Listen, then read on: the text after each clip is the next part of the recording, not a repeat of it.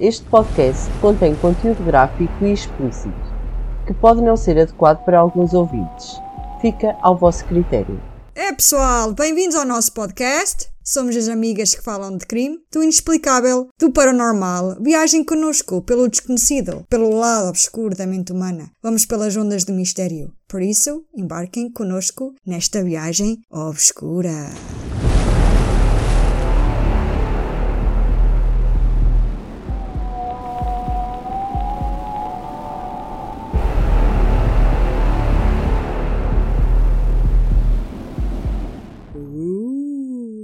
É sexta-feira! Pois é, é sexta-feira. E eu sou a Elodie. E eu sou a Inês. Estávamos a esquecer dessa parte, Inês. No Mas, problem. é, epá, não problem. As pessoas já nos É, conhecem. é o Christmas e daqui mais é, é o Ano Novo e pronto. Dá, é muita excitação.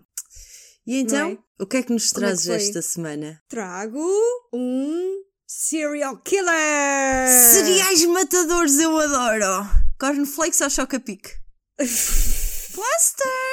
Epá, tem que ser, tem que ser um cereal eh, americano. Aqueles com os marshmallows. Os Lucky Charms. Lucky Charms, exatamente. Yeah! Vamos falar hoje sobre um serial killer americano, Jeffrey Dahmer.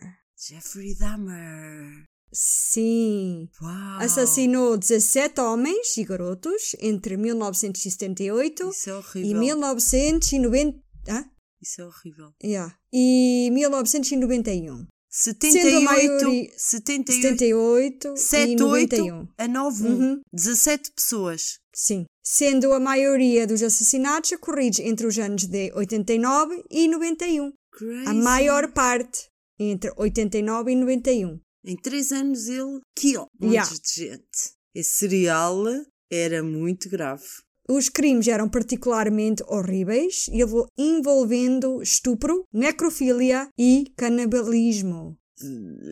Pois é, estás com uma cara. Yeah, Da vamos Exatamente. Vamos contar os crimes do Jeffrey, um por um, ok? Uhum. Isto é um trigger warning. Por favor, se são sensíveis com estas coisas, por favor, não ouçam. Não podem ouvir, porque isto vai ser horrível. Very horrível. E eu já sei como é Yeah. que vou viajar.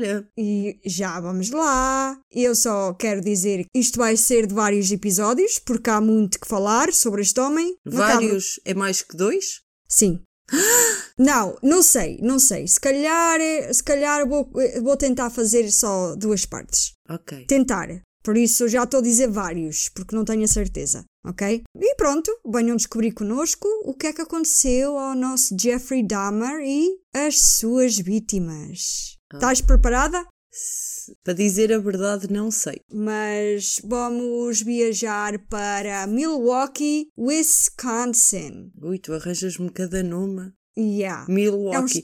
Olha, Milwaukee. Milwaukee. Isso combina com mil milk. Mil milk. Para comer com os cereais. I like. Lucky Charms. E como é que tu queres ir eh, viajar? Olha, depois do que tu me disseste, eu vou de cavalo com uma armadura daquelas todas em metal como os antigos soldados usavam. Aham. Na guerra, sabes? Aquelas que se vê nos filmes, nos palácios e... Pronto, eu vou com uma armadura dessas a cavalo. A cavalo. Uau! I like. I like. Pronto, eu vou viajar assim. Como é que tu vais viajar? Eu vou viajar. Tu vais a cavalo. Com uma armadura de metal contra Jeffrey Dahmer. Epá. Tu não- gostaste? nem sei. Eu gostei. Daquelas... Eu vou-te fazer companhia. Eu faço sempre companhia. Inês. Ah, ok. Mas temos que levar espadas. Tá bem. Que é para se o Jeffrey nos aparecer, nós... Cortamos-lhe o pescoço fora.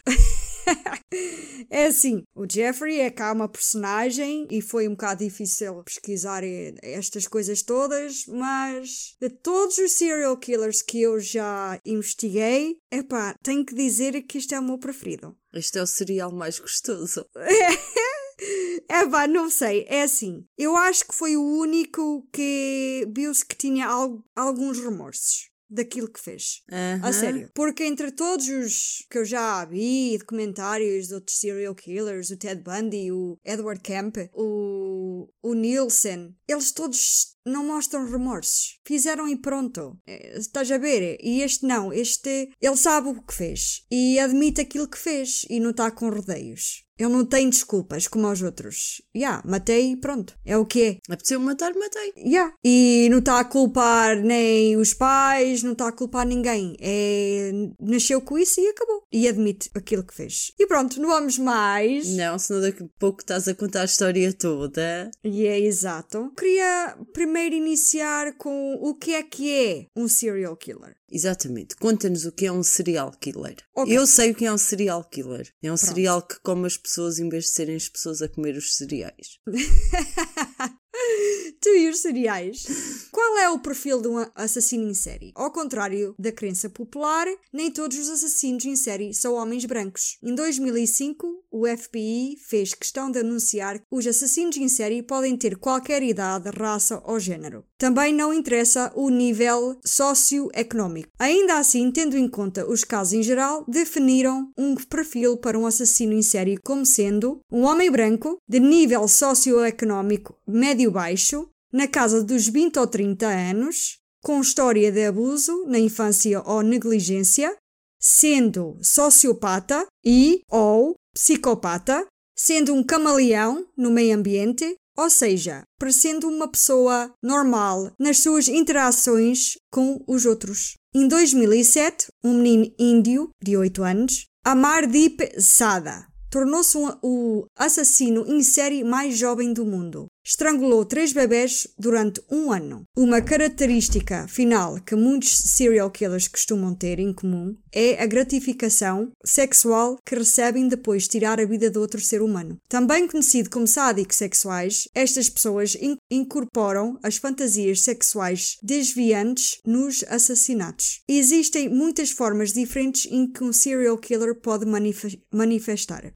Os dois grupos principais são descritos como organizados e desorganizados. Assassinos organizados serão altamente metódicos, planeando cada pormenor de um assassinato antecipadamente e até perseguem as vítimas até que tenham tudo planeado para cometer o crime, incluindo a fuga. Serão muito inteligentes, metódicos e sociais, provavelmente serão casados e com filhos, o assassino organizado será interpretado como um encanto e bem-sucedido. Um encanto de pessoa, ok? Ok. Terão o seu próprio veículo e arma quando cometerem o assassinato. Assassinos organizados assistirão à cobertura da mídia sobre os próprios crimes e serão mais difícil de capturar quanto mais tempo continuam livres. Aonde os assassinos organizados são organizados e limpos, os assassinos desorganizados serão impulsivos e inventarão as coisas à medida que avançam. Ao contrário dos assassinos organizados, os assassinos desorganizados geralmente não têm um meio de transporte pessoal e normalmente matam perto de onde vivem. Eles podem ser socialmente desajeitados e não estão empregados ou são empregados com o emprego de baixa qualificação. Frequentemente, os assassinos em série levam um troféu das suas vítimas. Enquanto o assassino organizado será algo de longo prazo e limpo, como joias.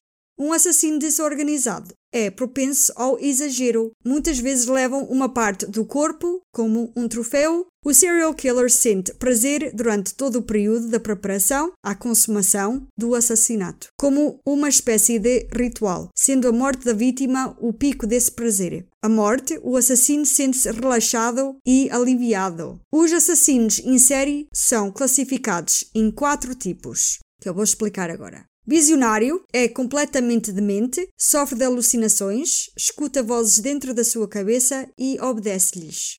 Pois tens o missionário, socialmente não demonstra ser louco, acredita que possui uma missão a ser cumprida e que é o responsável por liberar o mundo do que ele julga imoral ou indigno. Escolhe determinado grupo de pessoas para matar, como mulheres, prostitutas, homossexuais, crianças e etc.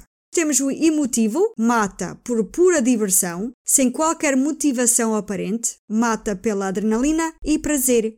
E depois temos o libertino, é o assassino sexual, mata por tesão e, quanto maior é o sofrimento da vítima, maior é o prazer sexual do agressor. ok? Ok, agora pergunta-me qual é o meu preferido. O teu preferido, Inês, eu penso que é o missionário. É o emotivo. A sério, mata por pura diversão. É que deve ser super divertido matar, estás a ver? Eu olho, eu, eu ouvir-te falar e eu a imaginar-me a matar as pessoas cheia de diversão, estás? Yeah, yeah. Epá, olha, vou-te matar. Como é que tu queres morrer? Vamos jogar aqui um joguinho. Este aqui, este é o emotivo. Eu tenho ideia o serial killer do Night Stalker. Esse serial killer, ele matava sem motivação aparente. Não tinha, não. Não havia motivo, Era- matava porque não Era, não- era por diversão, ele não tinha nenhum, nenhum método de matar, é- era de qualquer maneira. Epá, olha, não está a dar nada de jeito na televisão. Deixa-me ir lá fora matar alguém. Ai, é sério. É, olha, o jantar está-me a saber um bocado mal. Acho vou Alguém dar- tem que pagar por Acho isso. que vou dar uma volta. Ih, está ali uma pessoa. Ui, se eu a matar. Como é que eu a vou matar? E engendro uma história tipo em 5 segundos e meto em prática em 10 e a pessoa morre em 20. Ok. C'est fini.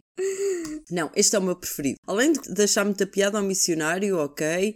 Esse lembra-me sempre a igreja. O missionário. Yeah, lembra-me sempre a igreja. Não está nas leis da igreja, vou-te matar. Yeah. Espero ter esclarecido alguma coisa aos ouvintes, que é que é Ok. um serial killer. Agora pergunta-me qual foi que eu gostei menos. Qual é que tu gostaste menos? Agora adivinha. O Libertino. Por acaso foi. Acho que não tem Eu piada nenhuma. Estás a ver o que é andar a ter relações com o morto? Que nojo. epá, eu não sei que tesão é que alguém tem, que é mesmo assim, eles matam por tesão, fazer essas coisas com, com um morto, né? Mas pronto, nós também não temos na cabeça de um serial killer. Ainda bem, ainda bem. Ainda bem mesmo. Eu começava a ter medo de mim se isso, se ideias dessas me passassem pela cabeça. Caredo. Eu digo-te. A sério, eu pedia para me internar. Eu gostei do emotivo. Foi tipo o meu serial killer preferido. Quando é que me fazes um por emotivo, de emotivo? Ah, posso fazer, mas agora vamos fazer o Jeffrey Dahmer e depois eu posso fazer o emotivo que para mim foi o Night Stalker. Não me faças dois seguidos, está bem? Não, é, não, é não, muitos não, não. cereais e uma pessoa Yeah. enjoa. É, é. O Night Stalker, por acaso, também é muito interessante, é o tal emotivo, mas isso é daqui a um tempo. Vamos falar sobre um, só sobre um e depois, daqui a muito tempo, falamos sobre outro. Está prometido. melhor, é. Está prometido. Sim, sim. Bem, vamos começar pelo início, como sempre. Qual é o início? O que é que a gente faz no início? Falamos sobre. O serial killer, a sua infância e a família. Exatamente! E é por aí que a gente vai começar. Preparada? Já te Já disse. estás em cima do cavalo, com a arma- armadura e com a espada, já, né? Eu tenho duas espadas. Duas. Duas. Pá. Eu Eu tenho- uma espadachim. Eu tenho o escudo. O, é escudo, né? Que se chama. Eu tenho o escudo e tu matas. não te preocupes. Eu não te vou matar.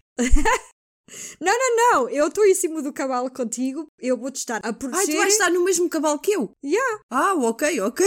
Eu achei que tu levavas o cavalo para ti. Não, não, não, não, não. Não. Que eu tenho medo. Ah, ok, ok. Então tu levas o escudo protetor para proteger o cavalinho. Porque nós temos as armaduras. Ah, as armaduras não, não, não ajudam nada. Pois não, Não, nós nem nos conseguimos. Nem nos conseguimos mexer. Pois, vamos falar do Jeffrey Lionel Dahmer. Ai, tem um nome tão estranho. Jeffrey Lionel, Lionel. yeah, é Lionel, aqui em Ah, Portugal. Yeah. Jeffrey, É Jeffrey Lionel Lionel Dahmer. Jeffrey Dahmer. Chama-lhe só, chama, chama-lhe só Jeffrey Dahmer. Dahmer. Dahmer. Faz lembrar Dahmer, faz lembrar aquele filme que há uns anos atrás, em 1900 e troca o passo, que é o Dumb and Dumber. Uhum. E a cada vez que tu dizes Dahmer, ele faz lembrar automaticamente aquele filme. Porque tu sabes Foi. dizer bem Dahmer. Agora eu não. Dahmer. Dahmer. Olha, vamos, Bem, vamos avançar, vamos senão não saímos daqui. Yeah. Ele nasceu no dia 21 de maio de 1960 em Milwaukee, Wis- Wisconsin. 1960? Exatamente. Uau. Imagina esse signo ele é. 21 de maio. Yeah. Gêmeos. Gêmeos. Yeah. Tu aqui com o Dahmer até compreendes o homem um bocadinho. Também és ascendente gê- gêmeos. Claro que compreendo. Ele deve ter qualquer coisa que lhe dê a coragem que eu não tenho. Porque a vontade de matar está aqui. Às vezes. Falta é yeah. a coragem. Pois. Ah, o pai do Jeffrey Dahmer chamava-se Lionel Dahmer. Pessoal, pessoal, eu estava a brincar. Não há vontade de matar ninguém. Só às vezes. Yeah. Sim, Inês, as pessoas não conseguem ver, nem veem a tua cara e não te conhecem, por isso é melhor que digas mesmo isso. Estás a brincar? Estou a brincar. Estou a brincar. Eu não vou matar ninguém, não se preocupem. Vamos continuar com o nosso podcast porque eu não vou ser presa. E se eu for presa, vocês enviam um telemóvelzinho para a prisão, com o neto, com tudo pago à vossa conta, que é para eu continuar a fazer os meus podcasts da prisão, ok? Combinadíssimo. Eles disseram todos ok. O pai do Jeffrey Dahmer chamava-se Lionel Dahmer e diz que era de descendência alemã e galesa. A mãe do Jeffrey chamava-se Joyce Dahmer e era de descendência norueguesa e irlandesa. Uau! Agora ainda Yes. me ia dar melhor que o Jeffrey. Eu também acho que tem descendência irlandesa. Não sei como, mas eu acho que sim. É bem, eu estou a dizer chamava-se o Lionel e a Joyce. Eu acho que ainda estão Que são vivos. Mas, mas não tenho a certeza. A última entrevista que eu ouvi com o pai do Jeffrey, ele já estava muito velhinho, mas eu acho que ele ainda está vivo. Mas também não tenho a certeza disso. Por isso vou continuar a Há dizer quanto chamava-se. tempo é que ele eh, viste que ele deu essa entrevista? Não, por acaso eu não fui ver, Inês. Não, foi um documentário que eu vi e eu não sei quando é que esse saiu. Acho que o documentário acho que ainda é de 2018. Mas ele já estava muito velhinho, por isso não sei. Não É, interessa. não interessa. É dito que esta família era super unida, mas isto são alguns artigos que dizem isso. Outros artigos dizem o contrário. É também dito que davam muito amor e atenção ao Jeffrey. Os pais gostam de descrever a família, ainda hoje, que eram uma família perfeita, ok? Tu e as Mas- famílias perfeitas. Exatamente. Tu amas Ahm, famílias perfeitas. Sim. Era a outra que vivia num sonho americano e na Exatamente. realidade vivia num inferno ameri- americano. Estes. Epá, a gente não sabe. Oh, cala-te. Então a outra, o marido e a Patrícia mataram-na. Sim, eu sei, mas eles estavam a viver um sonho É. americano. Cheio de dívidas. Sim, Ah, os sonhos americanos são. Por isso continua. Ah, mas quando começamos a pesquisar mais e mais sobre o Jeffrey, parece que cada membro tinha algo diferente para dizer, ok? Eram uma família muito tóxica, andavam sempre a discutir, os pais diziam o contrário, que era uma família normal e tinham discussões de família como todas as outras famílias. O Jeff disse que a mãe estava sempre tensa, era egoísta e queria atenção constante e discutia constantemente com o marido. Quando ele entrou na primeira classe, a mãe já passava muito tempo na cama e é dito que já sofria de uma depressão. Ele disse que ela estava sempre muito fraca e cansada. Ela dava a impressão que não queria passar tempo com os filhos e não dava muita importância à educação deles. O pai dele passava muito tempo fora de casa, ele andava na universidade para tirar uma licenci- licenciatura ou mestrado em Química. É dito que ele era muito inteligente e dava muita importância aos estudos. Portanto, sabemos que o pai e a mãe não passavam muito tempo com o Jeffrey. Primeiro, porque um queria estudar para poder ter um bom trabalho, para sustentar a família, e segundo, a mãe sofria de uma depressão, ok? E quando o pai estava em casa, a mulher exigia toda a atenção dele. Ele, com o tempo, não aguentou e ficou cada vez mais exausto com a relação. O pai do Jeffrey. O Jeffrey descreve a vida familiar dele como extremamente tensa. Ele assistia aos pais a discutirem constantemente. Numa dessas alturas, a mãe até tentou matar-se com calmantes, mas não conseguiu. Ela foi diagnosticada hipocondríaca e depressiva. Agora, vamos falar mais sobre o Jeff. Ele, era descri- ele é descrito como sendo uma criança energética e feliz até aos 4 anos. Ok? Vezes assim, então, mas o que é que aconteceu aos 4 anos? O que é que aconteceu aos 4 anos? Conta-me lá. É dito que Jeffrey, aos 4 anos, passou por uma cirurgia para corrigir uma hérnia inguinal. Não sei onde Uma é hérnia inguinal é ao pé da, da pipi. Ah, é aquelas É hérnias na hérnias. Sim, Sim. ok. Mas desde aí o temperamento dele mudou. Passou de feliz e expressivo para uma pessoa ou uma criança isolada e sentir pouca empatia por outras pessoas, ok? Que é boada estranho, mas foi o que aconteceu. O pai explica que Será ele que até ele aos foi 4 anos só se foi no No hospital. hospital. Pois. Pois, mas epá, mesmo o Jeffrey diz que não, não teve. Ele não pode culpar os pais de nada, nem ou dizer que ele passou uma infância má. Ele é o próprio dizer que ninguém tem culpa dele ser assim. Ele só diz mesmo que os pais discutiam constantemente e não lhe davam a devida atenção que eles precisavam. Ok, então. Ou que ele precisava. O pai, epá, diz que no início da vida dele eh, estavam felizes e contentes com a vida, os, ele e a Joyce, a mulher, e tinham esperanças para o futuro. Mas, como já disse, isso foi acabando com o tempo. O pai andava sempre, até aos 4 anos, a filmar o Jeff, eh, sempre, ele tinha montes de vídeos do Jeffrey, e vê-se o Jeffrey a brincar, gostava de brincar à luta com o pai, correr, ele gostava de andar com os amigos mas a partir dos 4 anos começou a ter um fascínio por animais, ok? Animais, mas uns animais assim mortos já, ok? É só o que eu tenho de dizer. O pai disse que podia ser o início de ele tornar um serial killer, mas será? Tu pensavas isso se tu visses o teu garoto apanhar ossinhos de animais, a ser um bocadinho mais tímido do que o normal, não querer conviver muito com outras crianças? Tu pensavas logo como ah, pá, meu filho vai ser um serial killer. Não, não pensava. Não. Naquela altura, ninguém tem essa. Agora, agora já vou pensar, mas na altura não pensava. Sim. O pai, ainda hoje, ou os documentários que eu vi, ele está sempre à procura De uma de onde, de uma explicação de onde é que isso veio. O Qual é que foi o switch, a tal, ah, no cérebro dele que fez assim O um- clique. o clique. E ele associa muito aos 4 anos, a operação, porque viram que ele modificou muito a partir daí. Ele pode não se lembrar, mas pode ter sido violado. Sim, mas também aos 4 anos, a partir dos 4 anos é que começas a ver a personalidade de uma criança. Começam a saber. ir à escola. Deixa-me ficar com a minha teoria que o médico violou. Ok, E que foi a partir daí que isso lhe começou a dar prazer sexual. ok. Ele na, es- na escola primária era tímido e muito calado. Uma professora escreveu no boletim dele que achava que ele necessitava mais atenção porque achava que andava a ser desprezado. Desde uma idade muito jovem, o Jeffrey apanhou um grande interesse, como eu ainda agora disse, por animais mortos. É dito por alguns amigos que ele começou por apanhar insetos, como borboletas,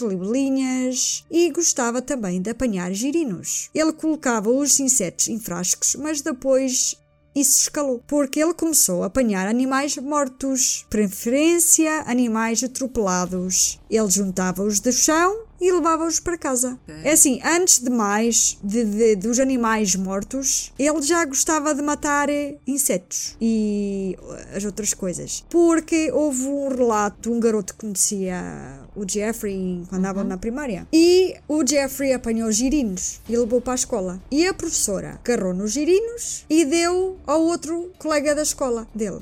E pelos vistos, o Jeffrey não gostou e foi à casa daquele amigo e meteu ácido onde estavam os girinos para eles morrerem. Claro que ele não gostou. Então ele apanhou os girinos e a professora tirou-lhes e foi dar a outro. Yeah, também não percebi bem essa. Claro, é óbvio. Vão morrer. Foi- Ai, não fico eu, não ficas tu. Que ninguém. É pá, porque na altura eu sei que hum, havia sempre um, um animal de estimação na turma ou na classe. Isto é, temos a falar da primária. E, e acho que ele levou foi os girinos, pronto. E, e depois isso passou de moda e a professora deve ter e deu a quem quis. E ele não gostou e foi pimba. Bem, ele levava-os para casa. Ele tinha uma barraca no quintal dos pais onde ele deixava os animais mortos para depois começar a desmembrá-los. E os pais sabiam? Não. E a razão por trás disso, dito por ele, foi que ele era curioso. Ele queria, ele queria saber como eram os animais por dentro. Strange, não? Muito. Ele então começava a dissecá-los e punha as várias partes em jarras grandes. Depois guardava as partes que queria e o resto ele enterrava atrás da casa dele, que era só mata. A certa altura, o Jeffrey apanhou um cão da estrada Vivo. que tinha sido atropelado, estava morto, estava na berma da estrada. O, ca- o carro atropelou e ele gostava de fazer mesmo isso. Ele gostava de apanhar os animais mortos da berma da estrada. Ele levou a carcaça do cão para a barraca dele, arrancou a cabeça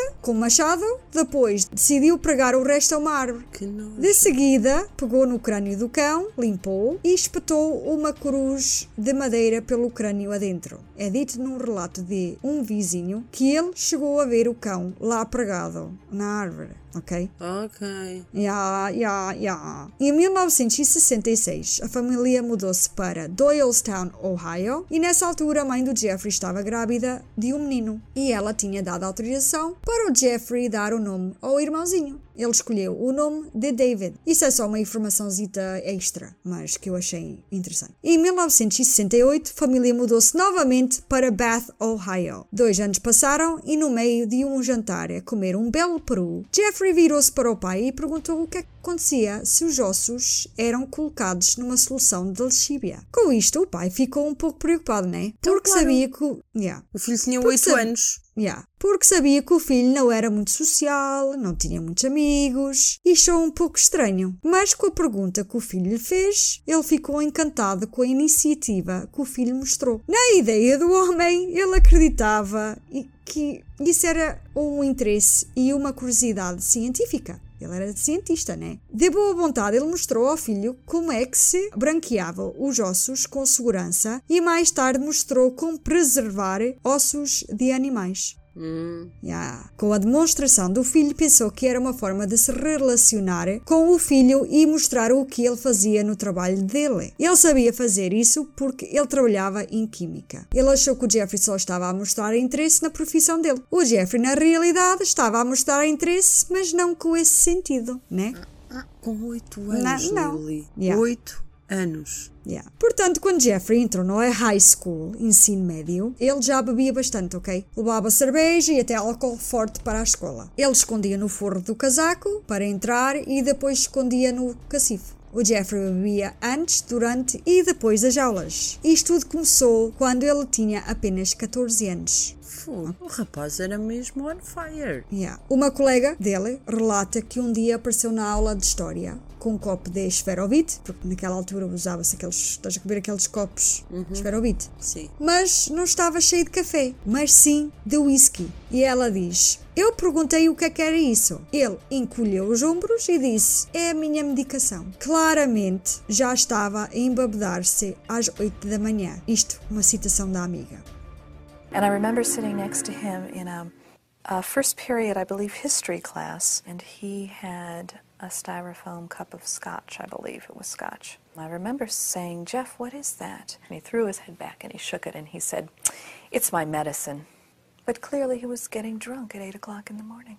Ele às vezes na escola corria pelo corredor fora a gritar: Furacão, furacão, saiam todos! all of a sudden you'd be walking down the hall and you'd hear someone yelling and hollering and running through the hallway and it's jeff dahmer in the middle of the day running flapping his arms yelling uh, hurricane drill hurricane drill everybody hide Amigos pagavam ao Dahmer para ele fazer os espetáculos dele no fórum, a quase como se fosse um desafio. Ele ia, uma história é de uma mulher que, epá, ela estava a dar amostras de sementes de girassol. E ele, ele continua a aceitar, e ele, "Hum, muito bom, ah, ele capõe boés da boca. Mas ele sempre com muita educação, sim, sim, quero mais, quero mais, mas ele sempre encher a boca com as sementes. E ele depois começa a cuspir as sementes todas, Para a cara da mulher. há Estás a gozar? e, e dizer sou alérgico, sou alérgico e foge.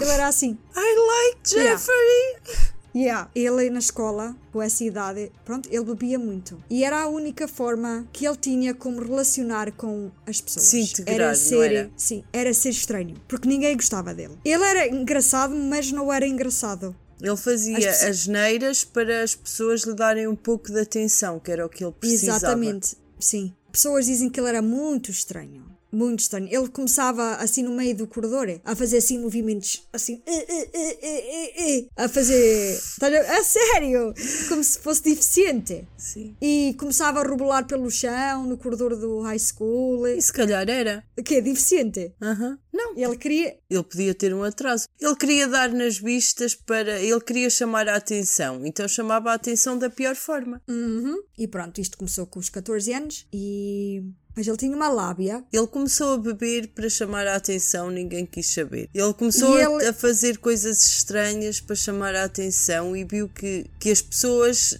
podiam não lhe dar a atenção que ele precisava. Isso, ele notava-se mesmo que a educadora, aos 4 anos, disse que ele precisava de mais atenção e se calhar precisava mais. Os Sim, pais, em vez de estarem à dúvida. procura de uma desculpa, Ah, sim, sem dúvida. os pais andam à dizer, procura de uma desculpa quando, Quando- eles foram os culpados. Exato, não davam atenção ao miúdo. E o miúdo podia ter problemas, tinha uma autoestima muito baixa e. Mas não, ele não era, ele não era atrasado mental, Inês. Ele não, era eu não muito estou a dizer. Eu, eu acabei de dizer isso, que ele não era atrasado mental. E Sim. para te dizer que as pessoas normalmente com deficiências, há muitas bastante inteligentes. Sim, mas muitos não sabem interagir com pessoas de uma forma normal. E ele São super não. inteligentes, não. Ele sabia, ele tinha uma lábia, tu não estás bem a ver, ele sabia falar com as pessoas, diz que ele era super educado. Ele dava a volta às pessoas, só que no meio das idades dele é que ele era estranho. Mas se ele tivesse que falar com alguém, ele falava de meio, educado, ele dava a volta às pessoas. Lá que eles foram uma vez a um passeio de escola. Foram a Washington DC, que era para ir ver eh, o,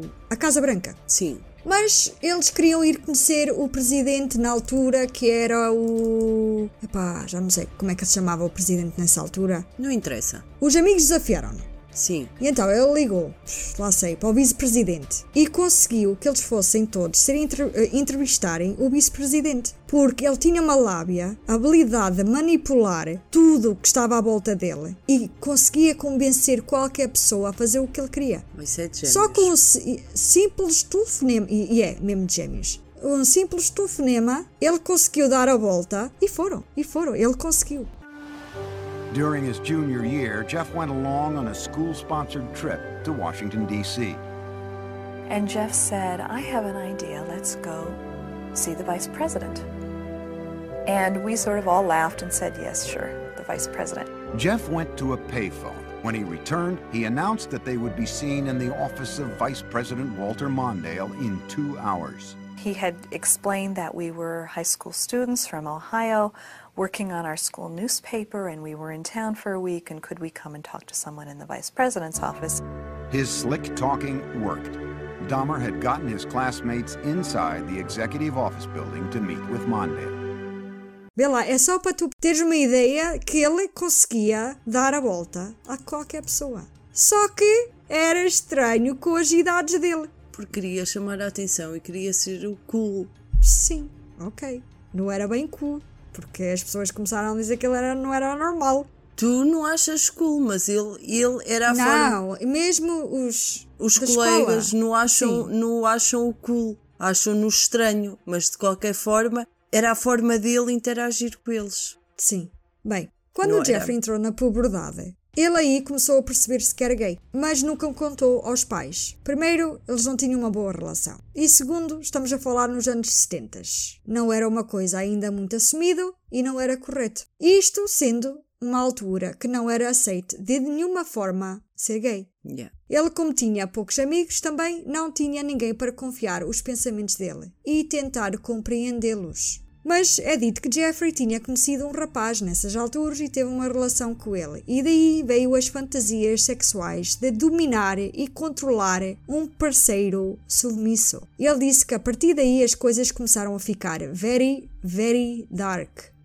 Ele começou também a ter vontades de necrofilia e pensamentos mórbidos e compulsões que ele tentava suprimir. Bem, outros alunos escreviam o Jeffrey como um loner, um rapaz isolado com um problema de alcoolismo, como já estou farta para aqui a dizer, mas ele até participou em algumas atividades extracurriculares, ele não era assim tão estranho. Jogava ténis e trabalhava para o jornal da escola. Ele recebia alguma atenção positiva por alguns estudantes da turma por fazer palhaçadas e pregando partidas, como eu ainda há bocado disse. Ele fazia isto tão regularmente que as partidas dele ficaram conhecidas como Doing a Dahmer. Fazer um Dahmer. Ele fazia uma partida e ele dizia, ah, he's doing a Dahmer. Era a maneira de, de explicar, a ele, olha, está a ser ele, está a fazer um Dahmer. Ah, no entanto, apesar de tentar demonstrar todo esse humor lúdico e partidas nas aulas, um ex-colega acreditava que isso era por causa do seu alcoolismo. Ele era citado como uma pessoa perdida, ok? Ok. Nós sabemos que ninguém age com cabeça depois de estar bêbado. Eu acho que ele bebia para tentar afogar os pensamentos dele. Sinceramente, eu acho que como isto começou tudo e novo, ele queria beber para esquecer, para tentar eh, eliminar os pensamentos dele ou para não sentir o que ele habitualmente sentia. Era uma forma de libertar-se e ser outra pessoa, que ele não era, né? O álcool faz com que uma pessoa se pensa mais livremente do que o habitual. Pelo menos eu, eu quando bebo já sou mais aberta, sou uma pessoa mais. Olha, sou uma pessoa diferente. E ele, sendo tão novo, isso só começou a afetá-lo ainda mais. Já não pensava nas consequências e causou o Jeffrey a ir por um caminho errado. Quando ele já tinha quase 18 anos, os pais não estavam a dar nada bem na relação. Eles acabaram por se separar, o pai saiu e a mãe e o irmão saíram também. Foram viver com parentes. O Jeffrey ficou sozinho em casa. Isto é assim: é dito que o pai saiu e foi viver para um motel. E um dia o Jeffrey chega à casa, a mãe agarra no irmão e diz: Tchau, eu vou viver eh, com, com alguém e tu ficas aqui. Assim. E ele tinha que idade? 18 anos. Ou tinha quase 18 anos quando isso aconteceu. Deixaram-no assim. Epá, o pai saiu porque não estava feliz com a mãe. Também nunca estava à espera que a mãe saísse e deixasse o Jeffrey sozinho naquela casa. Bem, ele encontrava-se completamente livre e ninguém a controlá-lo. Ele iria tirar aproveito disso. Jeffrey explicaria mais tarde como ele teve a oportunidade para finalmente agir sobre os pensamentos penetrantes que tinha tido ao longo dos anos. Ele disse: Começou gradualmente. Eu já por vários anos tenho tido fantasias. Queria tentar apanhar um homem, a pedir boleia, um hitchhiker, bonito e desfrutar sexualmente dele. Eu nunca pensei que isso realmente iria acontecer, mas tudo apresentou-se tão perfeitamente e ao mesmo tempo em Ohio ok? Uhum. Essa citação já diz tudo sobre os pensamentos do Jeffrey. Infelizmente, ele já tinha estes tipos de pensamentos, mas não tinha ninguém com quem falar sobre os sentimentos dele. Ele acumulou tudo isso e o facto de já gostar de desmembrar os animais não ajudou nada o estado mental dele. Isso ajudou bastante o Jeffrey a cometer o primeiro assassinato. Mas eu só queria agora rebobinar aqui uma cena, porque ele explicou numa entrevista que ele, antes disto, do primeiro assassinato, ele já estava com intenções de não era matar, mas dar uma bela soba a um homem que, pá, ele fazia, corria de manhã. Uhum. E o Jeffrey era tipo stalker, via a- todos os dias o, o homem passava por aquela estrada todos os dias e ele estava fascinado com aquele homem. E então um dia, já antes do primeiro assassinato, esperou o homem com um, um taco de beisebol para lhe dar na cabeça para poder deitar ao lado do homem, só para o homem fazer-lhe companhia. Coitado do rapaz. Só que o homem nesse dia não apareceu. Foi a sorte do homem, porque senão o Jeffrey tinha dado uma tacada naquela cabeça. E o homem ficava ali estendido só para ele ficar ali a fazer conchinha com o homem. What the fuck? Uhum. Ele, ele sentia falta de afeto. Olha, eu aqui a defender o assassino desta vez. Tu, a Inês, tu vais, tu vais sentir pena do Jeffrey. Não, ele notava-se que o problema dele era mesmo falta de afeto, então foi o amor que ele sentia pelo pai e o ódio que ele sentia pela mãe. Coitado do rapazinho, ele queria deitar-se ao lado do. Oh, tão querido. Ele dava-lhe com taco na cabeça, que é bom Dava contacto na cabeça, yeah. E deitava-se ao lado dele, porque o gajo era bom e devia correr com aqueles fatos todos justinhos. Aham, Aham. aham. E o gajo devia ser lindo. Epá, fazia. Cala-te. Sim, era. Era não jeitoso, jeitoso, jeitoso. É. E ali com aqueles Je- fatinhos todos de corrida. O Jeffrey escolhia sempre o mesmo padrão de homem. Então ele não chegou a fazer nada a este homem da corrida. Não, porque ele nesse dia não apareceu. Mas este homem não, não faz parte das, das Não. vítimas. Não, não, não, não. Então ele vai escolhê-las só- todas à parecença deste que foi o grande amor da vida dele. Também pode ser. Isto foi, foi antes dos 18 anos. Acho que ele tinha para aí 16 anos. ah, quando ele tinha esse hum, fetiche por aquele homem. Que corria todos os dias na mesma estrada, na mesma hora, e ele gostava de admirá-lo. Bem, na noite de junho, no dia 18 de 1978, só umas semanas depois do Jeffrey acabar o high school, escola secundária, ele estava a conduzir para casa e encontrou um rapaz chamado Stephen Hicks a tentar apanhar a boleia. Eles os dois tinham quase a mesma idade, o Jeffrey tinha feito 18 anos há pouco tempo. O Steven estava a aproximar os 19 anos. O Steven estava a caminho de um concerto de rock nas proximidades de Lockwood Corners. Houve outra entrevista que eu vou agora referir, que o Jeffrey disse tinha pensamentos em ficar com um hitchhiker, pô-lo dentro do carro e matá-lo. Portanto, tudo nesse dia aconteceu. Pais dele fora de casa, já nem lá moravam, e ele estava a passar na rua um dia e vê um hitchhiker. E ele, pimba, uhum. é agora, é agora. Já estou a pensar nisto há muito tempo. I wish I just kept on going, but I didn't. Turned around, picked him up, and uh, that's when that's when it, the nightmare became a reality. O Jeffrey convidou o rapaz para ir à casa dele para beber cerveja e fumar erva e Stephen Hicks, obviamente, aceitou sem exceção. Portanto, os dois acabaram por ouvir música e ficaram os dois extremamente bêbados. Quando Stephen se levantou para ir embora, algumas horas depois, Jeffrey foi de repente dominado por uma sensação de medo e frustração, por o um novo amigo querer abandoná-lo. Então, em resposta ao desejo de Steven querer ir embora, Jeffrey agarra numa barra, uma barra de pesos. Estás a ver aqueles pesos? Sim. E acerta Steven na cabeça. Ele depois usou a barra para estrangulá-lo. Jeffrey explicou mais tarde que o assassinato violento ocorreu porque ele simplesmente não queria que Steven fosse embora. Ele simplesmente disse: Ele era atraente. Eu sentia-me atraído por ele. Não sabia mais como mantê-lo ali, a não ser pegar na barra e bater-lhe na cabeça. Não é uma reação racional, nem é lógico, obviamente, matar alguém para mantê-los por perto. Isto apenas mostra-nos que ele já estava no ponto de desespero por qualquer tipo de companhia. Ele sentia que era a única maneira de garantir que conseguia um parceiro para satisfazer o Jeffrey sexualmente. Ele queria um companheiro, mas simplesmente não sabia como controlá-los. Ele pensou que isso era a única maneira que ele podia obter a pessoa. Para ele, não fazia diferença se estivesse vivo ou morto.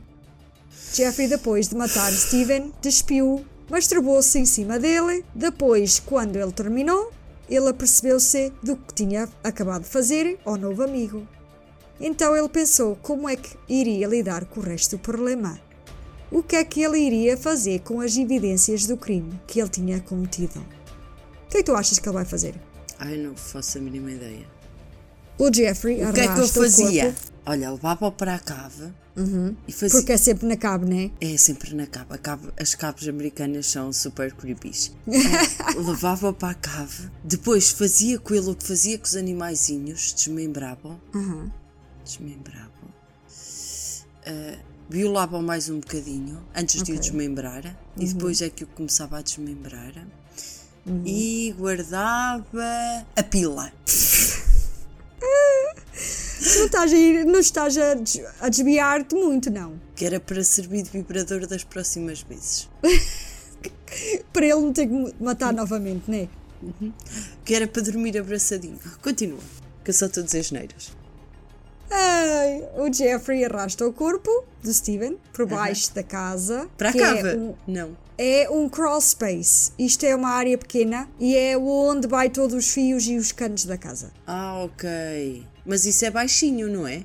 Sim. É um quartito que, que não tem. Tu não podes te levantar. Estás a ver as torres da casa dos meus pais? Tem umas portitas que entras, mas não consegue, só consegues estar mesmo de joelhos para entrar lá. Yeah. E é onde tem as telhas e no, é um sítio que não é usado. Não é nas torres, mas é a parte de baixo. Okay. É muito estranho. Ele daí começou a desmembrar o Steven, embrulhou os restos em sacos plásticos e levou os sacos para a mala do carro e conduziu com a intenção de levar os restos do Steven a um dump ground. E não ficou com nadinha para ele? Já vou-te explicar. Eu até digo aqui: levar os restos do Steven a um dump ground. Explicar à Inês o que é isso. Exatamente.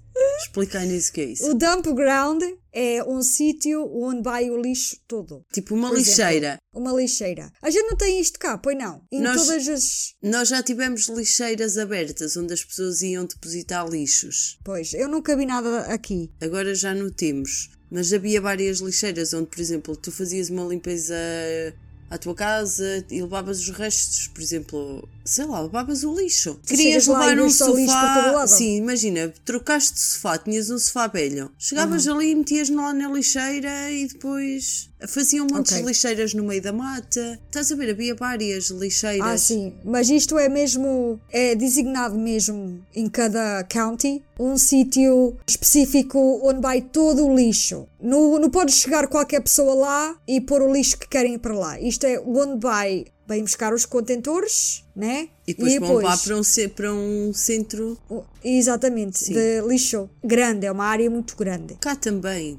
Pois, Pronto, então ele ia, levar, mas- ele ia levar para esse sítio. Pensou em levar, não quero dizer que o tenha feito. Mas conforme estava a conduzir, bêbado, a polícia mandou parar quando viu ele a passar pelo traço contínuo, né? E ele pensou que era o fim dele. Mas Dama era bom com as palavras e, como ele era bom a convencer as pessoas, ele até conseguiu convencer os polícias deixarem-no ir. Ah, pensava que tinha convencido os polícias que eles tinham visto mal e que ele não passou atrás continuou.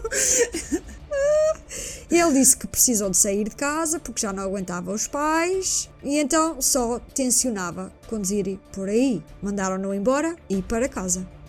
Ele seguiu o caminho e descartou os restos do Steven lá, na mesma. Ok? A polícia foi embora e ele seguiu o caminho para lá na mesma. Mas deixou os ossos de Steven, Ah, então agora confundi-me. Ele deixou. os restos. Eu disse os restos. Ele cortou os restos, mas o que o Jeffrey gostava de fazer Era levar os ossos. era guardar os ossos, tirava a carne à volta dos ossos, até às vezes punha em ácido e o que sobrava, que estava juntos com os ossos, que ficava aqueles pedacinhos de carne, ele juntava, punha dentro de sacos. Ah, então ele ficava com os ossos, mas deixava. Mas o que ele levou para a lixeira foi as carnes. Yes. Os ossos ele ficou com eles. Sim, Todos! todos. Todos! Aham. O que é que ele gostava de fazer era partir aos pedacinhos com a marreta, Os ossos. sim, assim aos pedacinhos, para depois espalhar na mata. Para não ficar aqueles ossos grandes, não é? Espalhados pela mata fora.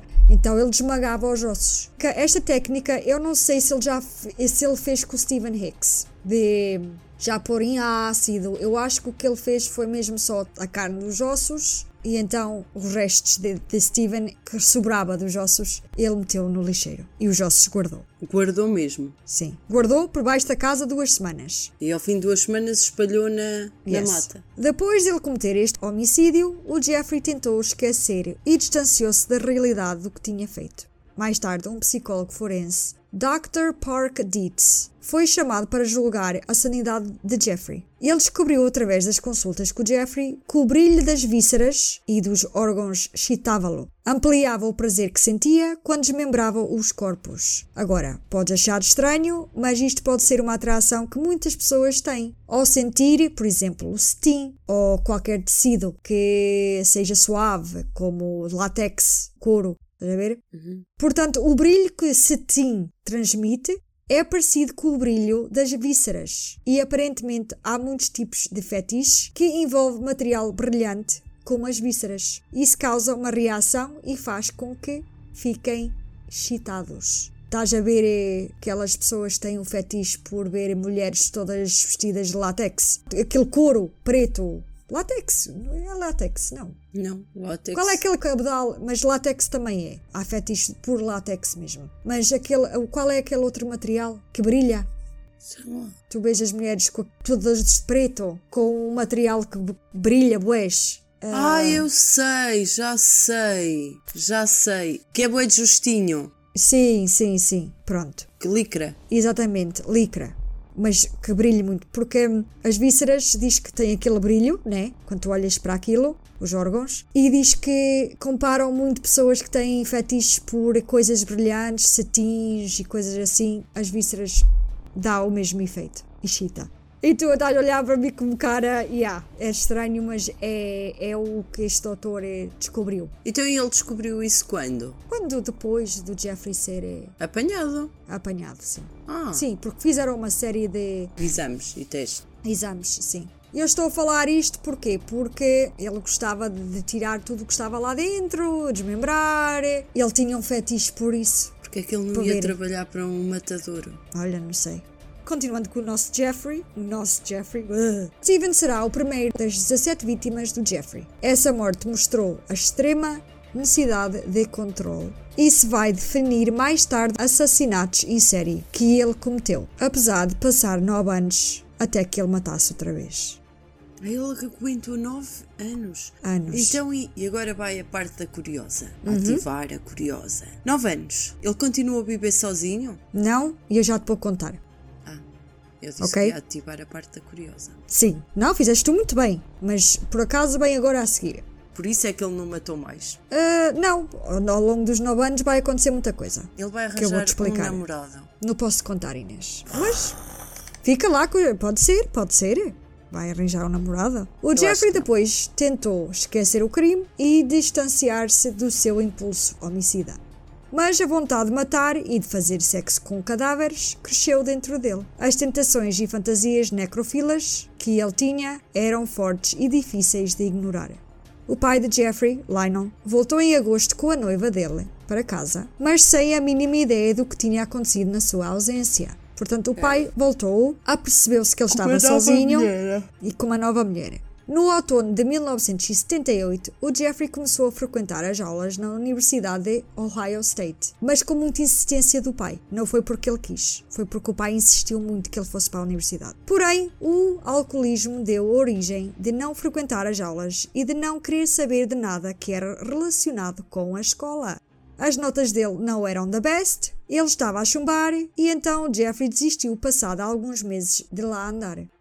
Agora, há muita especulação que ele era um gênio. Não é confirmado se ele alguma vez fez algum teste de QI, mas já houve quem disse que ele tinha uma pontuação de 145. Isso será igual ao nível de, de gênio, ok? Isso significa que ele teria feito muito bem na escola, mas o alcoolismo não contribuiu para o seu sucesso. Que é normal, não é? Claro. Jeff, enquanto andava na universidade, ele tirava o sangue no, naqueles centros de doação. Então ele era o que tirava o sangue. Ah, ok. Ok. Não era preciso nessa altura, I don't know, ser profissional para tirar sangue. Porque se um Jeffrey Dahmer pode trabalhar em tirar sangue às pessoas, não sei. Acho que vou começar a ter eh, mais precaução quando for fazer doar sangue. Onde é que está a Porque- cédula profissional, por favor? Yeah. Ah, e ele só fazia isto para sustentar o, o alcoolismo dele. Depois, com a persistência do pai, Ah, ah, ah, ah. Ele fazia isso porque era sangue. também podia ser. Por acaso, Excitável. Aposto, aposto Não há, não. O Jeffrey não, gosta, não, não gostava de. Eu nem, nem sei se devo dizer, mas ele nem gostava muito do acto de matar. Pronto, fica por aí. Só o que vinha depois. Mas para ele, o pior de tudo era ter que matar. Depois, com a persistência do pai para o filho fazer alguma coisa da vida dele, o Jeffrey alistou-se na tropa e foi enviado para a Alemanha para servir como médico de combate. Ok? Médico de combate. O Jeffrey Dahmer. Daquele Uhum. arranjou a cédula. Pois, Quando não era preciso. Não era Ele já preciso. sabia tirar sangue, por isso já era médico. Então imagina um homem deste a servir como médico no, No exército. exército. Exército. É um bocado irónico, é. Acho que foi até de propósito, né? Ele esteve na Alemanha desde 1979 até 1981, até que depois foi exonerado, expulso, né? Pelos Porquê é hábitos foi de beber. Ah, Pelos hábitos de beber. Jeffrey piorou e começou a beber até ficar sem controle. O alcoolismo dele piorou dia para dia. Dois soldados mais tarde disseram que Jeffrey tinha abusado sexualmente deles enquanto serviam juntos no exército. exército. O Jeffrey, quando saiu, foi diretamente para a Flórida, em vez de ir para casa com vergonha de contar ao, ao pai, né? Mas Jeffrey não ficou longe por muito tempo. Ele não teve muito sucesso em viver e trabalhar sozinho em Miami Beach, Flórida. Ele trabalhava numa loja de Santos, que era o Subway, e vivia num motel. Quando gastava o dinheiro todo no álcool, já não teve como pagar o motel e foi expulso. Viveu na praia alguns dias até ligar ao pai. Foi obrigado a voltar para casa, em Ohio, e pouco tempo depois de estar em casa, foi preso por embriaguez e por comportamentos menos corretos no hotel Ramada Inn. Por causa do comportamento dele, o pai decidiu que era melhor Jeffrey não voltar para casa. Mandou o filho ir viver com a avózinha. Ele pensou que como ela era uma mulher devota à igreja, que ela conseguia pôr juízo na cabeça do filho. Oh, não, claro que não. Em 1982, o Jeffrey foi viver com a avózinha em West Allis, Wisconsin. Coitada desta avózinha que não fazia ideia o que iria acontecer na casa dela. Levou o lobo mal. Jeffrey, já que vivia lá, começou a frequentar a igreja com a avó. Ele achava que isso poderia ajudá-lo a afastar as tentações de necrofilia e as fantasias violentas. Mas, apesar dos seus esforços para manter as compulsões sob controle, ele começou a beber novamente para afogar os pensamentos destrutivos que inundavam os pensamentos. Não saíam da cabeça dele de maneira nenhuma, nisto Jeffrey não conseguiu. Mas comentou que a igreja ajudou, mas só por algum tempo. Os desejos eram mais fortes do que ele.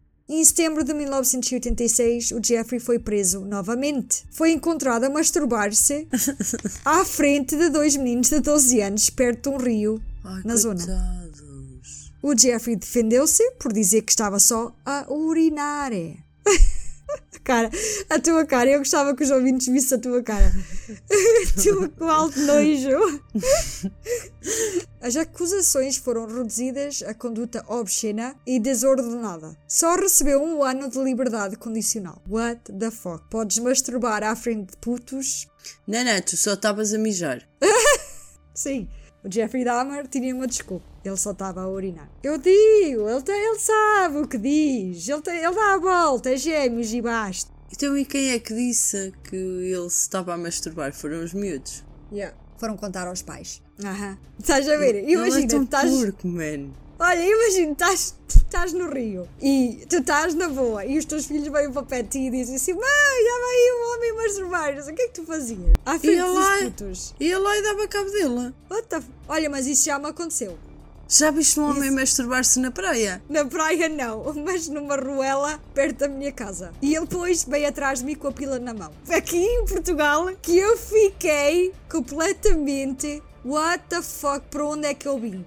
Quer dizer, a América é a terra dos tolos. Mas eu venho para Portugal, uma terriola tão normal e, e ficava descansada em andar na estrada. Nunca me contaste isso. Pois não, porque só me lembrei-me agora. E tens a certeza que o homem não estava a mijar? Não, ele era tolinho. Ele, era, ele chamava-se Manel. eh, Epá, ele, ele, já, ele já morreu, mas ele era deficiente mesmo. E eu não sabia, né? Mas mesmo assim, ele ia muito ao café da minha tia. E acho que ele saiu do café da minha tia nesse dia e enfiou-se lá numa ruelazita. E eu estava por acaso, eu estava com a minha prima Adriana. Se ela tiver a ouvir, provavelmente ela se lembra disto porque a gente correu tão rápido fora dali, man. Fogo. A gente Mas conta, visto. conta, conta. Ele estava virado para a estrada, virado para onde? Não, ele, ok, nós estávamos a andar. Estás a ver o, o café, o Sim. cabana? Estás a ver aquela curvazita? Sim, Mas não é a curva da minha casa, é a curva do outro lado. sim, Pronto. Antes daquela curvazita, Sim. entre uma casa e outra. sim. Não é bem uma rua, uma rua, é terra batida. E ele estava no meio dessas duas casas. E eu, por acaso, estava a caminhar e, e eu e a minha prima Adriana estávamos a falar. E olhámos e vimos um movimento. E a gente, o que é isso? A gente escandalizadas, O né? movimento do blow pop. Sim.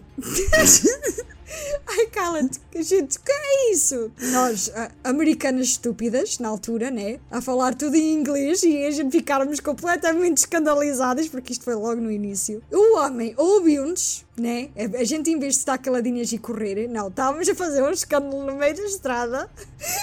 O homem que ainda a tocar e atrás de nós com na mão. A blow pop. Ai Inês, a gente correu tanto, tanto, tanto. E tanto, vocês tanto. olharam para trás a ver ela gente- correr e a tocar ao blow pop. Sim.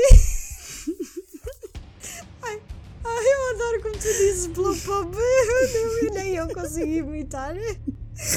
Foi horrível. A gente correu tanto, a gente só espreitava, mas o homem acho que desistiu a meio, eu já não me lembro bem. Mas desistiu Eu já estava cansado, já estava cansado, ficou sem forças. Que nojo! Ele pensou aqui, eu, eu, eu masturbar-me para o portão e ali duas garotas estão girassas, deixa-me correr atrás delas. Ai meu Deus, a gente correu até a casa dela. A gente olhou para trás, vimos que ele desistiu, mas mesmo assim a gente estávamos cheias de medo. E depois a gente percebeu porque ele estava sempre a tocar. E eu assim, "Cais, não é normal. Depois, ao outro dia, fomos ao café e ele apareceu lá. E, eu, e a minha primeira assim, ai, ele, eu acho que era este. E a gente contou à minha tia Maria e ela, oh, deixa lá, a mulher, é, foi ele mesmo, ele, gostava, ele gosta de fazer essas coisas. que, que normal! É tão normal, vê lá, ele é deficiente. E era, ele babava-se todo. Nunca mais vi tal homem. Desde Nunca mais vi. dia. Não, eu vi-o depois. Eu vi-o depois, muito depois dessa. E cada vez que tu vias, lembravas-te dele a tocar ao blow pop. Sim, Inês, ele a babar. aquilo, ah, Babava-se todo, coitado. Coitado não, fosca, ele assustou-me de morte. E Nunca tinha visto uma coisa dessas. Foi preciso vir a, Por- a Portugal para ver uma coisa dessas, a sério. Bem, a, a Não, nem está- precisavas de filmes pornográficos, aqui tinhas realidade. Nojo. Vamos continuar Vamos? para eu tirar esta imagem da minha cabeça. Não, então vamos ficar mais um bocadinho. Não. Foi horrível, esquece. O Manel e o blow pop. Coitado, eu acho que era Manel, mas não tenho certeza. Não quero saber, agora é o Manel e o blow pop. Ai, a sério. Isto torna-se bem creepy. Bem, ahm, vamos agora voltar para o nosso Jeffrey. Jeffrey tentou arranjar maneira de controlar as tentações de violência e maneira de alimentar os seus desejos. Começou a frequentar sítios onde ele achava que pudesse alimentar esses desejos. Bordéis. Passou, não, De gays. quase. Passou a frequentar bares gays, sim, discotecas gays e bathhouses E quê? para encontrar companheirismo sexual. Bathhouses. E eu vou explicar, que eu tenho aqui, explicar à Inês. Exatamente, tu percebeste. Exatamente. Uhum. Estas casas de banho ah, são casas de, casas de banho, mas não são casas de banho para tu ires fazer as tuas necessidades. São casas de banho para tu fazeres outras necessidades. Era habitual para a comunidade gay na altura. São casas de banho que foram feitas com o objetivo de conhecerem pessoas novas e praticar o acto sexual.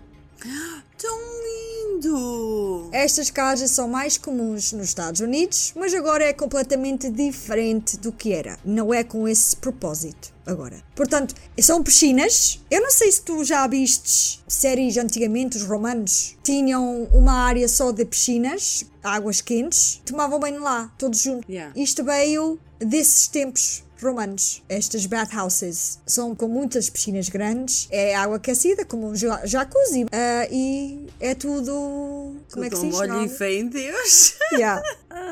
Ele primeiro Depois, ia. depois praticam sexo lá dentro da piscina. Sim, di- diz que sim, naquelas alturas era, eh, faziam isso lá. Ah, mas já saía lavadinho. Sim, agora não. Agora isso é mais tipo spas. Estás a ver? Agora sai São sujo, casas é? mais.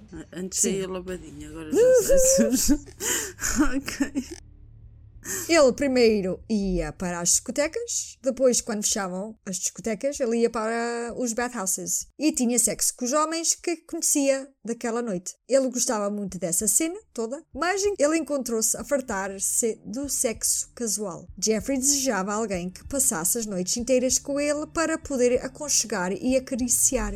O que ele queria era alguém onde ele pudesse usar e aproveitar sexualmente, sem essa pessoa pedir nada em retorno. Ele queria o poder de controlar outros homens e daí começou a drogar as bebidas com Valium. E isso fazia com que eles adormecessem e ele daí procedia em violá-los. Eu estou muito chateada porque é que toda a gente usa Valium para sei. matar. Yeah. E especialmente na América. Aqui não se ouve falar, é, tanto no os Valium. americanos, os americanos são bem viciados em Valium. Eles usam Yeah. o Valium para tudo. Valium, assassino. Eu não sei como é que as farmácias ou sei lá onde é que se vende a medicação na América. Ai, não- já não, não deve ser, tem que ser prescrito agora, certeza. Eu não sei como é que eles não associavam o Valium aos crimes. Tenho aos crimes. Epá, eu acho que na América é uma droga como o antidepressivo cá. Mas como é que mete o Valium? Mete uma pessoa ao- ponto de adormecer e não sentir nada. Porque se calhar é muito válido. É tipo Yeah, um é Xanax muito cá. forte. Mesmo o Xanax, Inês, eu já tomei um Xanax e eu não fiquei KO. Se calhar não tomaste dose de cavalo e eles se calhar usam doses de cavalo. Pois, E se, se calhar não metem um Valium, metem muitos Valiums.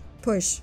Ele, numa entrevista, disse que era a única forma que eu tinha para eles ficarem comigo. Deu-me um senso de controle e prazer sexual. Treinei-me para ver as pessoas como objetos de prazer potencial, em vez de vê-las como seres humanos. Soa insensível. E é, mas foi o que eu fiz. Vês como ele é. Ele explica, ele fazia e ele. Eu Ah, a como é que eu explico? Estás? Estou, estou, estou. Ele, o que é, é. Ele É. era honesto. Yeah. Ele Fazia- escondeu enquanto não foi descoberto. Depois que foi descoberto, contou exatamente como é que as coisas aconteceram. Exatamente. Mas de uma maneira, Inês, que tu, da maneira que ele diz as coisas, É, é gêmeo, sabe dar a volta. Yeah, não quer e- dizer que ele realmente esteja arrependido, quer dizer que ele realmente passa a imagem que está arrependido. sim. Ah, houve estudos por algumas entrevistas dele. De ah, estudos corporais, expressões faciais que, que as pessoas às vezes fazem para ver se é honesto, está a ser honesto ou não está. Acham que o Jeffrey, sim, está a ser honesto, mas não é Mas- arrependimento que ele tem, porque ele não se arrepende. É o que é. As pessoas nem dizem que ele está a ser falso. Sabes? Não conseguem ver emoção sequer. Ele não está a mentir quando diz as coisas. Ele é uma pessoa que não tem sentimentos. Simplesmente. Estás a ver? Não tem sentimentos. É uma pessoa que não tem emoção. É como ele diz, ele via as pessoas como objetos sexuais. Yeah. Eu uso-te, dás-me prazer, eu uso-te, depois meto-te fora, uso e abuso e descarto. Exatamente. Acordas, eu passo para outro. Uhum. E quando o Valeu não funciona, olha, levas um- uma barra de pesos pela cabeça abaixo Yeah. e pimba. Uma noite em 1987, ele foi banido de entrar nas bathhouses em Milwaukee porque houve um incidente. Drogou uma vítima até ao ponto de overdose. Tiveram que ligar para os paramédicos e isso assus- assustou tanto o Jeffrey que ele tentou obter gratificação de outra maneira. tu vais adorar isto, Inês. Isto tem piada. A Jeffrey procurou intimidade com um manequim. What the Sim. fuck? Ouviste bem? Com o manequim. Ele entrou sorrateiramente numa loja, esperou até que fechasse e roubou um manequim masculino, tinha que ser masculino, e levou para casa. Ele levou o manequim para a cama dele, na cave, na casa da avó, ele fingia que o boneco estava vivo. Ele despia, acariciava e fazia amor ao boneco. What the fuck? Mas ele apercebeu-se rapidamente que este manequim não satisfazia as necessidades dele. Ele tirou o manequim fora, mas também porque a avó dele descobriu o boneco na cama dele. Oh my god. Eu imagino como é que essa conversa correu. O que é que faz o manequim na tua cama? O que é que ele disse à mulherzinha para justificar o boneco na cama? Isso ia ser tão weird, tão, tão cringe. Explicar à avó, avó, olha, eu queria Não. companhia. Não, ele inventou Então. qualquer outra coisa. Não, eu acho que não há muito para inventar. Ter um manequim numa cama. Pois não. Ainda Pois por não. cima masculino. Yeah. Não, ele dizia, avó, era para eu experimentar as minhas roupas. A ver se como é que ficavam bem em mim, se a roupa condizia. Sim, provavelmente, Inês. E a avó, ah, e é preciso, não há um espelho nesta casa. E ele, ah, mas é que assim eu consigo perceber e consigo mudar e perceber e não sei quê. Mas pronto, eu meto o boneco fora. A avó, ele estava em cima da minha cama porque eu vestiu e despiu e meti-o em cima da cama. Também, uma boa explicação, não, avó. a avó não desconfiou de nada a seguir, pois não. Não, Por isso Não. deve ter sido uma explicação deste género. sim. Jeffrey fez muitas tentativas para resolver o comportamento dele, mas nada estava a ajudar com os impulsos sádicos. Com todos esses esforços, nada ajudou. A experiência de desviar os impulsos dele para objetos inanimados não teve bons resultados. Não funcionou. Naquele outono, iria cometer o próximo assassinato. No dia 20 de novembro de 1987, aconteceu. Ah! Inês! Quatro dias antes de eu nascer, Só agora é que eu fiz o meu clique também! Inês! Ya! eu sou uma vítima do Jeffrey Dahmer. O meu espírito é de quem? Teve quatro dias para viajar até mim. Uhum. Ele conheceu este homem num bar, ok? Ok. O Steven Tuomi. Só outra vez Steven. Steven, exatamente. E o outro também era Steven. Era, era. E ele continua a matar Stevens? Não. Olha, foi porque calhou. O Steven Tuomi tinha 25 anos 25 anos, e foram para um hotel. O Jeffrey tinha a intenção de drogar, drogar a bebida dele, como ele fez vezes sem conta, nas bathhouses, né? O objetivo dele era para aproveitar-se dele como ele bem pretendia. Mas aparentemente. Queres dizer alguma coisa? Não, não, não. Não? Mas aparentemente ele também tinha tomado e ele apagou-se junto com o Steven. Quando Jeffrey acordou, ele encontrou o Steven morto viu que ele tinha espancado Steven até à morte. Ah, ele não se lembra? Não, não se lembra. A intenção era levá-lo, era o que ele andava a fazer depois de ser apanhado no bathhouses. Sim. E, e quase fez um overdose. Ele começou a levá-los para o hotel. Corria bem, a pessoa adormecia e ele violava-os. Mas desta vez não correu assim. Ele também tomou e acho que tomou a mais. Mas o que ele diz é que ele não se lembra de nada. Viu que o Steven estava coberto de pisaduras, tinha costelas partidas e tinha sangue a escorrer do canto da boca. Ele disse não se lembrar de nada daquela noite. I put some sleeping pills in his drink to render him conscious. And um, was just going to spend the night with him. When I woke up in the morning, my forearms were bruised and his chest was was bruised and blood was coming out of his mouth. He was hanging over the side of the bed, and uh, I have no memory of beating him to death, but I must have. O Jeffrey também tinha pisaduras no, nos braços que indicava luta, mas não conseguia, como já disse, lembrar nadinha. Ele limpou tudo, bem limpinho, e saiu para ir comprar uma mala grande de viagem. Pôs o Steven lá dentro e levou para casa. De seguida, escondeu a mala na cave. Mas é dito da fruit cellar, que ficava na cave, mas ainda é mais por baixo da cave, onde se guardava fruta e vinho para manter fresco e para não se estragar. Antigamente as casas tinham isso, ok? Ok. Quando não havia frigoríficos. Uma semana depois, Jeffrey, enquanto a avó estava na missa, decide resolver o problemazinho que tinha na fruit cellar.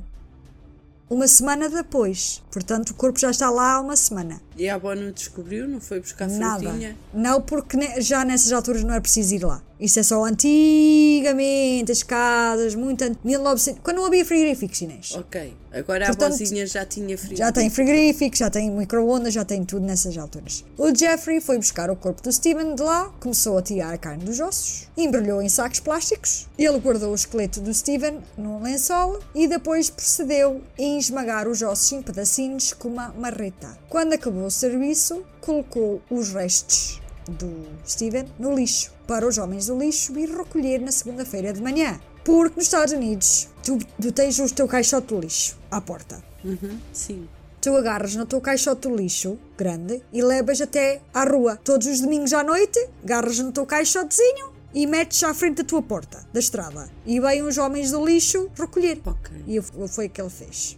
Foi assim mais um assassinato do Jeffrey Dahmer. Há uma coisa que eu não entendo. Como é que ele fez isto sem a avó reparar? Aonde estava o sangue todo? Como é que ele desmembrava e como é que ele desfazia-se de um ser humano sem ninguém dar por ela? O cheiro, não deixa cheiro? As manchas do sangue? É tudo muito esquisito. Pois é. É assustador como tanta coisa pode passar por nós e não a percebermos, né? É verdade. Yeah. O segundo assassinato desencadeou aquele demónio interior dentro dele. A partir desse ponto, ele sabia que tinha a alimentar aquela fome. Os impulsos ficavam cada vez mais fortes e ele continuou a fazer e fazer, sempre a alimentar o monstro, aquele demónio dentro dele. Desde aí alimentou os desejos sempre que apresentava a oportunidade. Ele matava esse desejo persistente e sem fim e tinha que ter alguém para matar a qualquer custo. Isto estava cada vez mais a escalar e para métodos mais perversos. Isto faz-me lembrar de um tóxico dependente. Como experimentam coisas novas para poder ter uma moca maior, já não contentam com a droga que já faziam. Precisam mais e mais. Isto é igual ao Jeffrey Dahmer, onde ele precisa de matar mais e mais para ter uma experiência mais intensa com cada morte. Bem, dois meses depois de matar Steven, em janeiro, dia 16 de 1988, ele encontrou a próxima vítima. Ele conheceu um rapazinho lá fora do bar gay que ele ia. O rapaz chamava-se James Dockstader. Tinha 14 anos e era um prostituto. Nisto, Jeffrey convence o rapazito a ir com ele para a casa da avó, com a promessa de dar 50 dólares se ele fizesse de modelo para fotografar. Ofereceu também álcool e o James ficou todo contente e concordou em ir, mal ele sabia. Depois de lá estarem, em casa, os dois fazem sexo e o Jeff dá uma bebida com droga. O rapaz adormece logo a seguir, nisto Jeffrey estrangulou até à morte. Bem, logo a seguir, imagina só o que ele faz com os restos. Yeah, fez exatamente a mesma coisa. O procedimento foi igual, desmembrou, tirou a carne dos ossos e esmagou os ossos e deitou fora no lixo. Bem, logo a seguir, ele mata mais uma pessoa, Richard Gareiro, e basicamente faz o que ele gostava de fazer. Levou para a casa da avózinha e dá-lhe uns comprimidos, ele adormece, mata, viola, necrofilia e faz o mesmo processo. Fez exatamente a mesma coisa. Desmembrou, tirou a carne dos ossos, esmagou os ossos e deitou fora no lixo, para depois ser recolhido à segunda-feira. Isto sou só eu a dizer. E a avó não nota nada? Não estava em casa? Nada, nada, e isto tornou-se o hábito para o Jeffrey trazer os homens para casa. E ela não desconfiou. Um sábado à noite, em abril, só um mês depois de matar o Richard, o Jeffrey vai ao ataque novamente. Nisto encontrou um homem chamado Ronald Flowers, lá fora de um clube. O Ronald saiu do clube por volta da 1 e um quarto e foi até ao carro para ir embora, quando reparou que o carro não pegava. O Jeffrey, quando viu que o carro dele não pegava, ofereceu ajudar o Ronald. Ele disse que levava-o até casa para ir buscar um carro, porque ele estava a pé, que ele tinha em casa, para dar bateria ao carro dele, dele, de Ronald. Ele, claro, aceitou. Foram os dois até a casa da avó. Quando lá chegaram, o Jeffrey ofereceu uma bebida alcoólica. Mas o Ronald não quis. O Jeffrey disse: pá, então. E um cafezinho? E ele disse: pá, é, yeah, tá-se. Eu aceito o café. Mas estava com pressa para sair de lá porque o Jeffrey olhou para ele de uma maneira muito assustadora. Quase como se ele estivesse à espera de que algo acontecesse, sabes? Quando as pessoas já estão com aquela intenção de, De fazer o mal. Sim. De- estás a ver? E tu, e tu notas isso. E algo realmente iria acontecer. O Ronald começou a sentir tonturas, o quarto começou a andar às voltas e ele descreve que de repente sentiu um flash de terror pelo corpo todo. Isto antes de cair ao chão, inconsciente. My name is Ron Flowers, and I met Jeffrey Dahmer in Milwaukee in uh, 1988. I was drinking coffee kind of quickly, and I finished it. I said, okay, let's go. And he said, well, uh, just a minute. He was staring at me in a way that was scary. It was almost like he was waiting for something to happen. And I got really dizzy, uh, and I just went forward. And the last thing I saw was the floor and his shoes. It was sheer terror. A intenção do Jeffrey era para matar o Ronald, mas mudou de planos quando ele lembrou-se que a avó tinha visto ele levar uma visita à casa. Ah, ok. Portanto, a avó sabia que ele levava, mas Ela, ela, quando ele matava, ela não os via a entrar. e não os desta via vez- entrar. Sim. E desta Então. Jeffrey deixou o Ronald no hospital. O Ronald, ao outro dia, acordou terrorizado quando viu uma marca de ligadura à volta do pescoço e as cuecas do avesso. My next memory was waking up in the hospital. I knew that he had drugged me. I couldn't figure out why. I was just surprised to be alive. All of my muscles hurt. And there was a ligature mark uh, around my neck. Um, this is the hardest part talk about. I looked down and I noticed that my underwear were inside out. And when I, the, thing that set me over the edge was when I looked closer, I saw blonde hair on the inside of my clothing. It was a human head hair. It, it was a nightmare. It was um, devastating. O Ronald, quando saiu do hospital, foi diretamente à polícia afirmando que Jeffrey tinha Tinha-o violado. tinha-o drogado e abusado sexualmente dele. Portanto, o Jeffrey ainda fez tudo o que tinha que fazer, mas Não o não matou. o matou. Quando a polícia questionou o Jeffrey, ok, ele mentiu e disse que eles estavam numa relação e conforme beber, beberam toda a noite, tiveram uma discussão feia, ele fartou-se e mandou o Ronald embora no autocarro e não o viu mais. I went to the police department. I told them that I was drugged and I was sexually assaulted. He told them that we had been drinking all night long and that we were both very drunk. We were in a relationship when we had trouble. He helped me get on a bus, and that was the last that he saw me. A mentira dele teve sucesso porque a polícia rejeitou a reclamação do Ronald. Nem sequer acreditaram nele. Mas o Ronald era gay também. Não, não era gay. Isto envolveu racismo e preconceito da parte da polícia por supostamente ser um casal gay. Não quiseram saber. After this, the police started getting kind of funny. I told them, I told you I have never seen this guy before. The police told me that he had a criminal record. They told me, well, it's his word against your word.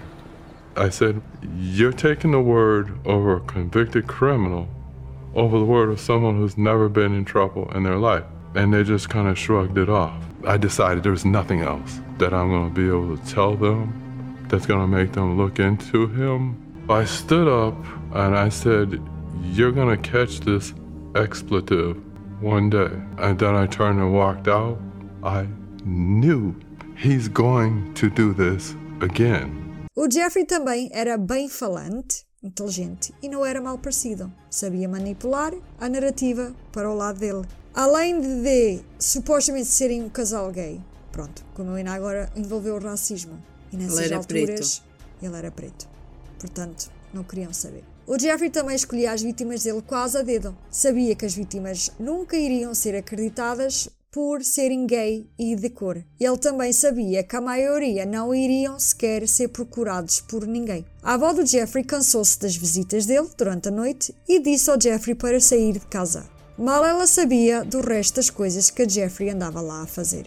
Ok? Ok. Nisto, Jeffrey saiu e foi viver para um apartamento em Milwaukee, mas com a intenção de continuar a matança. Tinha passado só 24 horas no apartamento novo quando Jeffrey encontrou um rapaz de 13 anos, Kissen, este texto tem um nome, Kissen Sintasamphone, a caminhar para casa da escola, com a mesma proposta de pagar, pagar 50 dólares para ele ser modelo para fotografar. O menino concordou e foi com Jeffrey até a casa dele. Jeffrey começou a tirar fotos, depois disse ao miúdo que as fotos iriam ficar melhor se ele tivesse nu.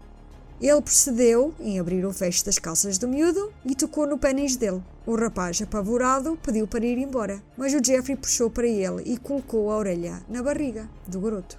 E disse que queria ouvir. Passado alguns segundos, virou a cabeça e começou a beijar a barriga. Isto apavorou ainda mais o rapaz, né? Obviamente o Jeffrey já tinha drogado o miúdo. Mas mesmo depois de estar todo drogado, o miúdo conseguiu correr e sair do prédio. Conseguiu fugir. hã? O Dahmer foi condenado por agressão sexual em segundo grau, mas mesmo ele sendo preso e condenado, ele pagou a fiança e conseguiu sair em liberdade. Ele aguardou a sentença dele na casa da avózinha e deixo por aqui esta história. Oh my god. Vamos falar no próximo episódio mais sobre os assassinatos em detalhe. A matança prolífica continua e com mais força ainda. O rapaz estava doido a matar pessoas. Yes! Portanto, isto não ficou por aqui. Ele vai matar mais. Agora, como é que uma pessoa destas sai da prisão? Eu não sei. Nem É, houve aqui falha. E muito grande da polícia, não é? Como ele conseguia enganar tão bem as pessoas. Tu olhas para o Dahmer e tu não vês um homem esquisito. Não, mas uma pessoa normal. Eu estou a olhar para Normal. as fotos. Sim. Normalíssimo. Agora, se for já às fotos, tu vês. O primeiro rapaz que ele matou é, do, é o número 12. Ok. Estás a vê-lo? Sim. É o Stephen Hicks. Tu viste a casa da avó? Da avózinha? Não. Casa da avózinha, que é a seguir ao 13. Era um casarão. Yeah. Tem nada a ver com o do lobo mau. Ele na praia. Mas tu vês as fotos dele em garoto, É, mas normalinho. É. ele era giro. Yeah. Há algumas fotos dele da escola que ele, eu achei engraçado, que ele diz que ele metia-se nas fotos todas, porque ele como fazia parte da Do jornal. do, do jornal da, da escola tinham que tirar fotos. E então diz que ele metia-se nas fotos todas, em todos os grupos. Ele nem pertencia aos grupos. Mas ele metia-se lá, só para o nojo, nas fotos todas. em todos os grupos. Ele nem- nem podia nem ser do grupo de instrumentos. Mas ele estava lá. O yearbook estava cheio de de Jeffrey Dahmer. Ele estava nas fotos todas. Mas eu não tenho aqui o yearbook dele, né? Na primeira foto que é ele pequenino, tu vês ele a apertar o pescoço ao gato. Só tu para ver isso. Ele está a apertar o pescoço ao gato. E a dizer, sorri Por para a acaso- fotografia como Por eu. acaso parece. Ele, ele aqui tinha quê? 4 anitos? Yeah, para aí. Ai, é sério. O gajo era porco. Yeah. Eu estou a dizer era porque não sei se ele morreu se está vivo. Pois eu não vou te dizer. Ah, Cheia ok. de curiosidade. Ficas a saber que se eu ficar com uma gastrite nervosa, a culpa é tua. Então, temos pena. Não, que eu não sou galinha. então, pronto, está feito, não é? Por este mês. Tá, este mês está feito. Obrigado, pessoal, por nos aturarem. Não se esqueçam que vai haver uma segunda parte ou uma terceira. Isto não é para ficar a ouvir este episódio e não ouvir mais, porque isto é uma pequena amostra do que vem aí. Tenho quase a certeza, porque a. Lili guarda o melhor para o fim. Exatamente. Para Muito me bem. deixar aqui cheia de úlceras nervosas. Uhum. Pessoal, agradecemos a vossa paciência. Espero que tenham gostado deste caso. Iremos lançar um episódio todos os meses. Fiquem connosco para o próximo. Se tiverem histórias para contar do paranormal ou casos que queiram que nós discutimos aqui, mandem para o nosso e-mail viagensobscuras.gmail.com e deixem um comentário pessoal nas nossas redes sociais sobre este episódio. Temos Twitter, Inês, Facebook, Instagram e tenho-vos a dizer que já recebemos a primeira mensagem com o primeiro pedido de um caso. Oh, yes! Mas não vou ficamos- contar qual é. Joaninha, obrigado por dares o teu feedback. Obrigado a todos que têm dado os vossos Beijinhos. feedbacks. Beijinhos, Peçam, Joana. Que a Joaninha já fez um pedido que vai ser atendido. Exatamente. Não sei quando, mas vai. Bem, escolham a vossa plataforma preferida, passem por lá para dar a vossa opinião e preferências de tópicos. Bem, viajantes, fiquem conosco. Até à próxima viagem pelo, Pelo obscuro. Bye bye! Bye bye. Boa Adeus. semana. Bom mês. Divirtam-se. A bye. ouvir-nos. Beijinhos. Tchau, tchau. I think it was around age 14 or 15. Started have having obsessive uh, thoughts of, of violence uh, intermingled with sex, and it just got worse and worse. Uh, I didn't know how to tell anyone about it, so I didn't. Just kept it all inside. The secret side of me, I never let you see. I keep it caged, but I can't control it. So stay away from me. The beast is ugly. I feel the rage and I just can't hold it. It's scratching on the walls, in the closet, in the halls. It comes awake and I can't control